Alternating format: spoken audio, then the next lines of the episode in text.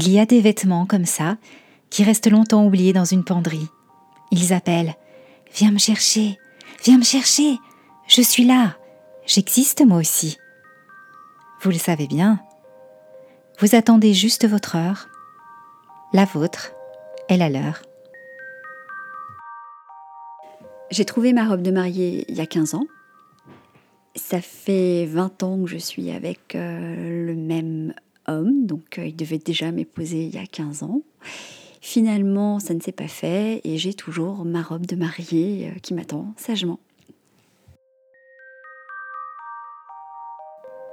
Des yeux azur malicieux, une natte blonde bien épaisse, un chemisier en plumetis blanc, un pantalon pas d'Ève en velours marine sur des sabots de 10 cm, Sandrine me raconte l'histoire de sa robe de mariée que j'ai aperçue un jour dans son placard. Vous écoutez le podcast de mode personnel.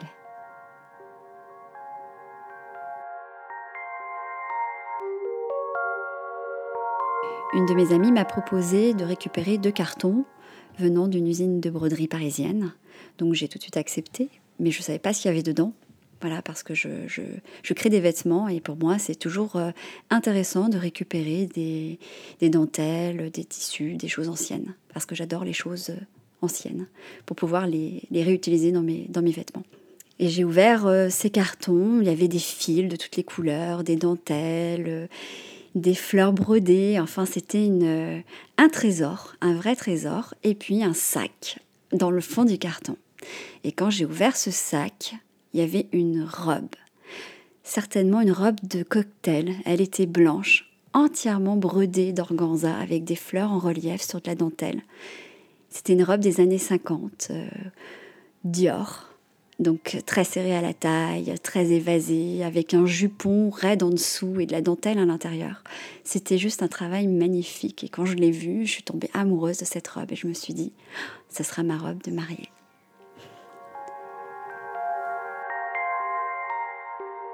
Je suis avec Philippe depuis mes 18 ans. Ça fait euh, 10 ans qu'on est ensemble à cette époque. Je pense pas forcément au mariage, mais évidemment, je me dis un jour on se mariera. Je ne lui montre pas la robe, c'est un secret, c'est un, trésor. Voilà, quand j'ai découvert cette robe, j'avais euh, l'impression de, trouver un trésor.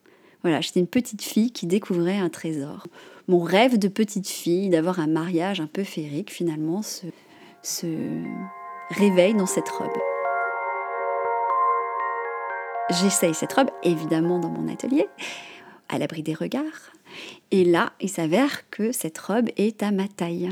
Autrefois, on mettait un gros grain euh, pour mieux tenir les, robes à la taille, et le gros grain est pile à mes mesures. Évidemment, il y a quand même quelques retouches à faire euh, au niveau de la poitrine, mais ça, je sais faire, donc ça, ça me fait vraiment plaisir d'avoir une robe euh, quasiment à mes mesures.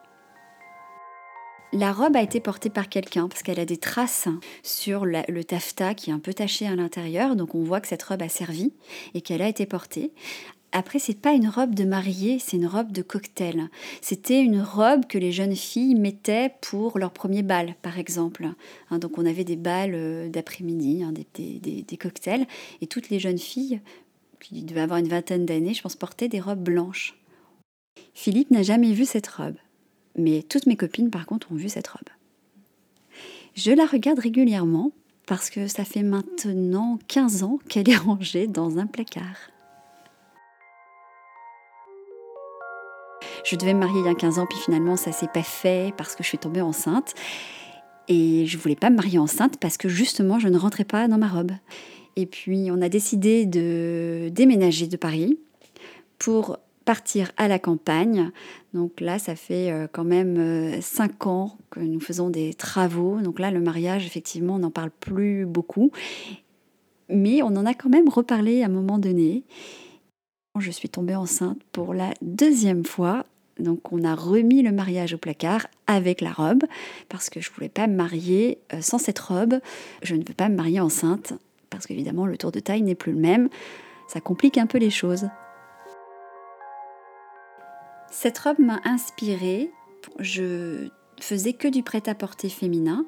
À Paris, j'avais une boutique aux abbesses et quand je suis partie vivre à la campagne, et je me suis dit bah pourquoi pas faire des robes de mariée aussi? Et j'ai ressorti cette robe qui effectivement pour moi a été une inspiration et un départ pour en créer moi-même mais j'ai toujours une ou deux robes de mariée dans mes collections que je ne proposais pas avant, donc effectivement on peut dire que cette robe m'a inspirée. Cette robe me rend service parce que grâce à elle, en 15 ans, je n'ai pas pris un gramme. J'ai tellement peur de plus rentrer dedans que je fais super attention, donc finalement j'ai toujours le même tour de taille après deux grossesses. C'est quand même un sacré service. Merci. À chaque fois que Philippe me fait sa demande en mariage, j'ai une bague. Donc la première était une bague qui datait des années 30 en or blanc et diamant. Et finalement, le mariage ne s'est pas fait. Donc pour la deuxième demande, j'ai une deuxième bague. Celle-ci or blanc toujours, art déco. Donc euh, je ne sais pas si je vais avoir une troisième bague pour la troisième demande en mariage. Mais bon, je le souhaite, je l'espère. J'ai donc deux bagues de fiançailles, une magnifique robe de mariée, deux enfants, une très jolie maison, manque plus que le mariage. À chaque fois qu'on décide de se marier, euh, je tombe enceinte.